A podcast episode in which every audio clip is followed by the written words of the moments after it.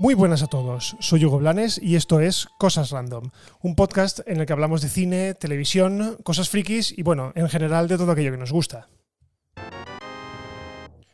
Empezamos con noticias sobre ese culebrón que tanto me gusta, eh, yo no sé a vosotros, pero a mí me encanta, y se trata de The Crown, eh, la serie de Netflix que nos cuenta la historia de la reina Isabel II desde que accede al trono hasta, en teoría, la actualidad, aunque todavía no sabemos cómo terminará. Pero bueno, y es que sabemos, o acabamos de saber, quién interpretará al duque de Edimburgo, a Felipe de Edimburgo, en las dos últimas temporadas de la serie.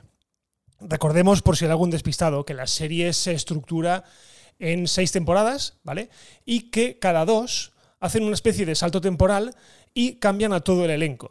Si os acordáis, en las dos primeras temporadas la reina estaba interpretada por Claire Foy y a partir de la tercera fue Olivia Colman quien se encargó de interpretar a la reina de Inglaterra.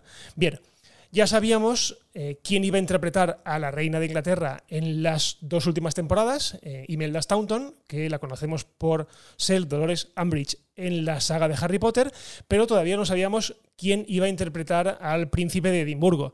Un príncipe o un personaje que la verdad es que si vemos un poco hacia atrás, estos últimos años, la verdad es que no ha tenido mucha importancia así, digamos, públicamente, pero bueno, Sabemos que la serie nos cuenta un poco los entresijos internos de Palacio, por lo tanto se supone que su, papel será más importante.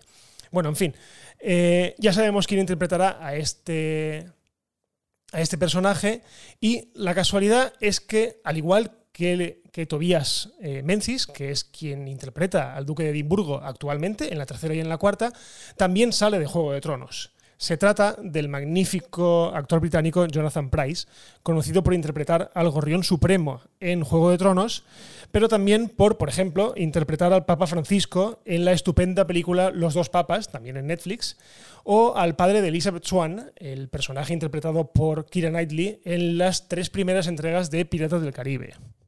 Como os he dicho, eh, no sé qué enfoque le darán en estas últimas temporadas, porque la verdad es que su exposición pública ha sido bastante menor. Pero bueno, hay muchas ganas de ver cómo continúa esta serie. Una serie que recordemos todavía tiene pendiente el estreno de la cuarta temporada, aún con Olivia Colman en el papel de la reina Isabel. Eh, una temporada que si no hay contratiempos de última hora, bueno, pues se estrenará a finales del año 2020, ya que terminaron el rodaje de la temporada sobre la bocina semanas antes del consabido confinamiento.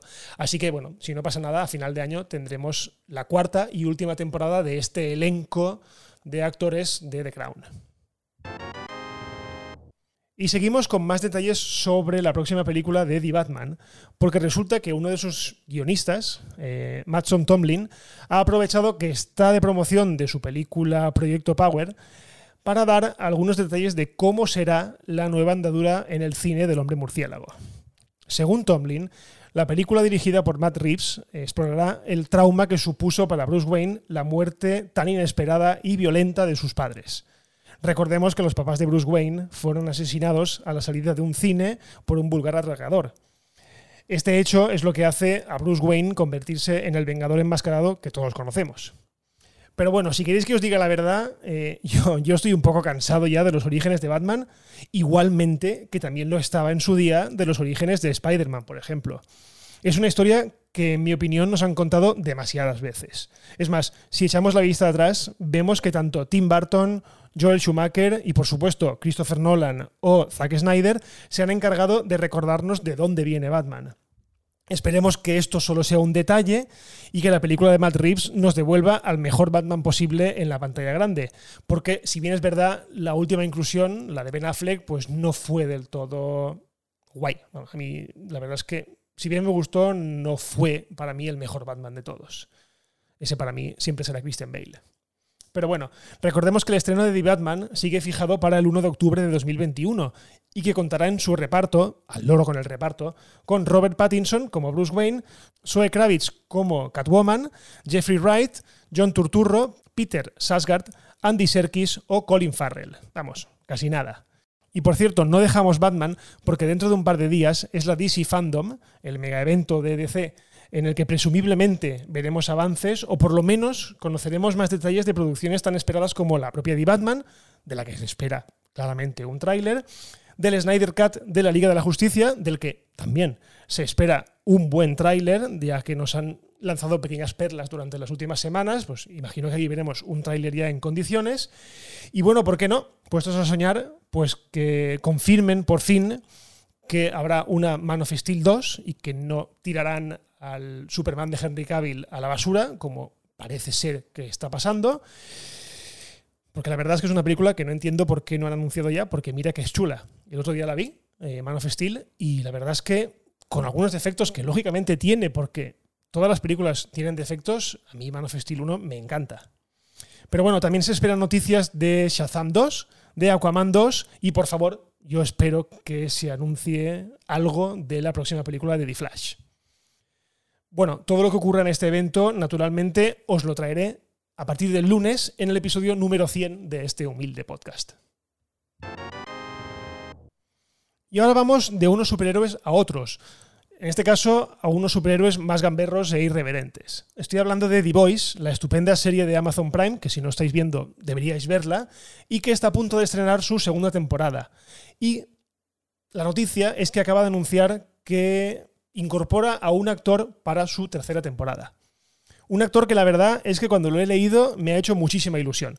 Se trata de Jensen Ackles, eh, que para quien no sepa quién es, es uno de los protagonistas de Supernatural, una serie de terror, misterio, mm, juvenil, la verdad es que es una serie bastante ligera, una serie a la que le tengo mucho cariño y que, bueno, dejé de ver eh, hace algunas temporadas por agotamiento, porque creo que tiene 14 temporadas y al final me cansé, pero es una serie que recuerdo en sus inicios como muy, muy, muy entretenida y dicho actor me caía muy bien, porque además tiene un sentido del humor muy, muy especial.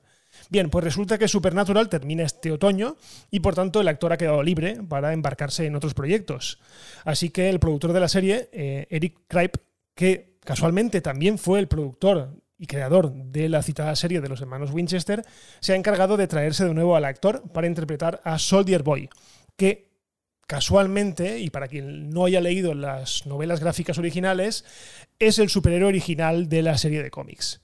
Así que bueno, me parece una fantástica noticia porque ya os digo, si hay una serie a día de hoy cachonda, eh, bestia y todo lo que queráis sobre superhéroes, esa es The Voice y una persona o un actor como Jensen Ackles yo creo que es perfecto para el papel.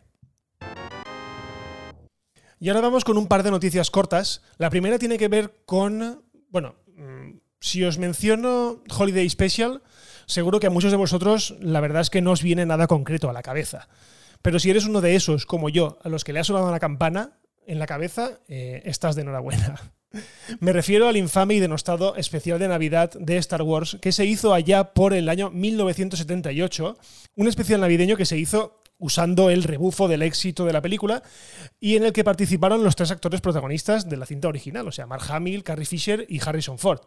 Bueno, el especial era tan malo y daba tanta vergüenza ajena que hasta el propio George Lucas intentó por todos los medios enterrarlo, hacer que desapareciera, pero claro, no contaba con la existencia de YouTube, que de hecho, a poco que lo busques, pues lo puedes encontrar ahí, enterito.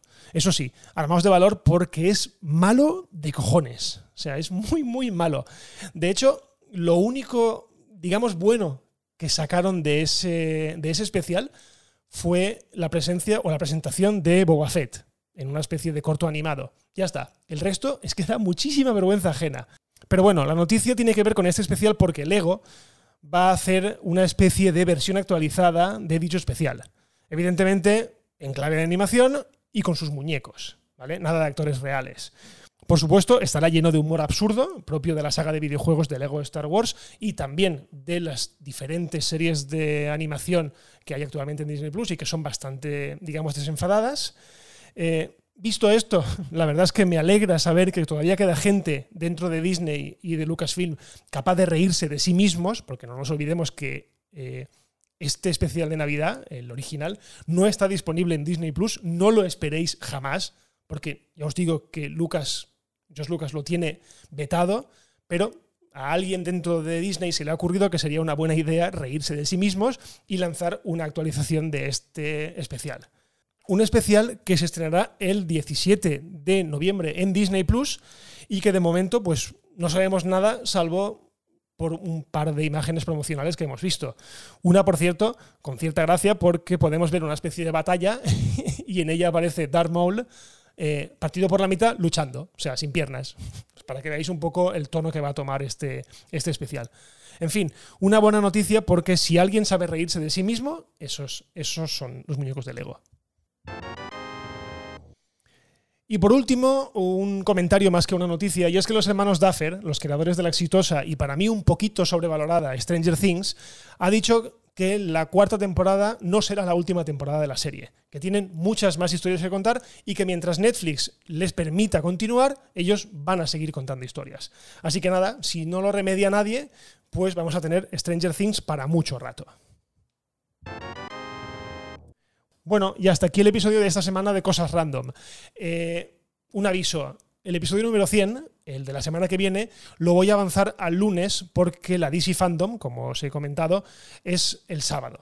Entonces voy a hacer una especie de especial de todo lo que anuncien en ese evento, en un evento online que se va a hacer. Y con ello, digamos que cerraré de verdad, esta vez sí, la temporada para tomarme un par de semanas de descanso y planificar lo que será la temporada que viene, porque vendrá con muchas novedades y necesito trabajarlas bien y no tener la presión de estar grabando cada semana. Así que lo de siempre, compartid, dejad valoraciones, dejad comentarios y si no pasa nada, pues ya nos escuchamos la semana que viene. Adiós.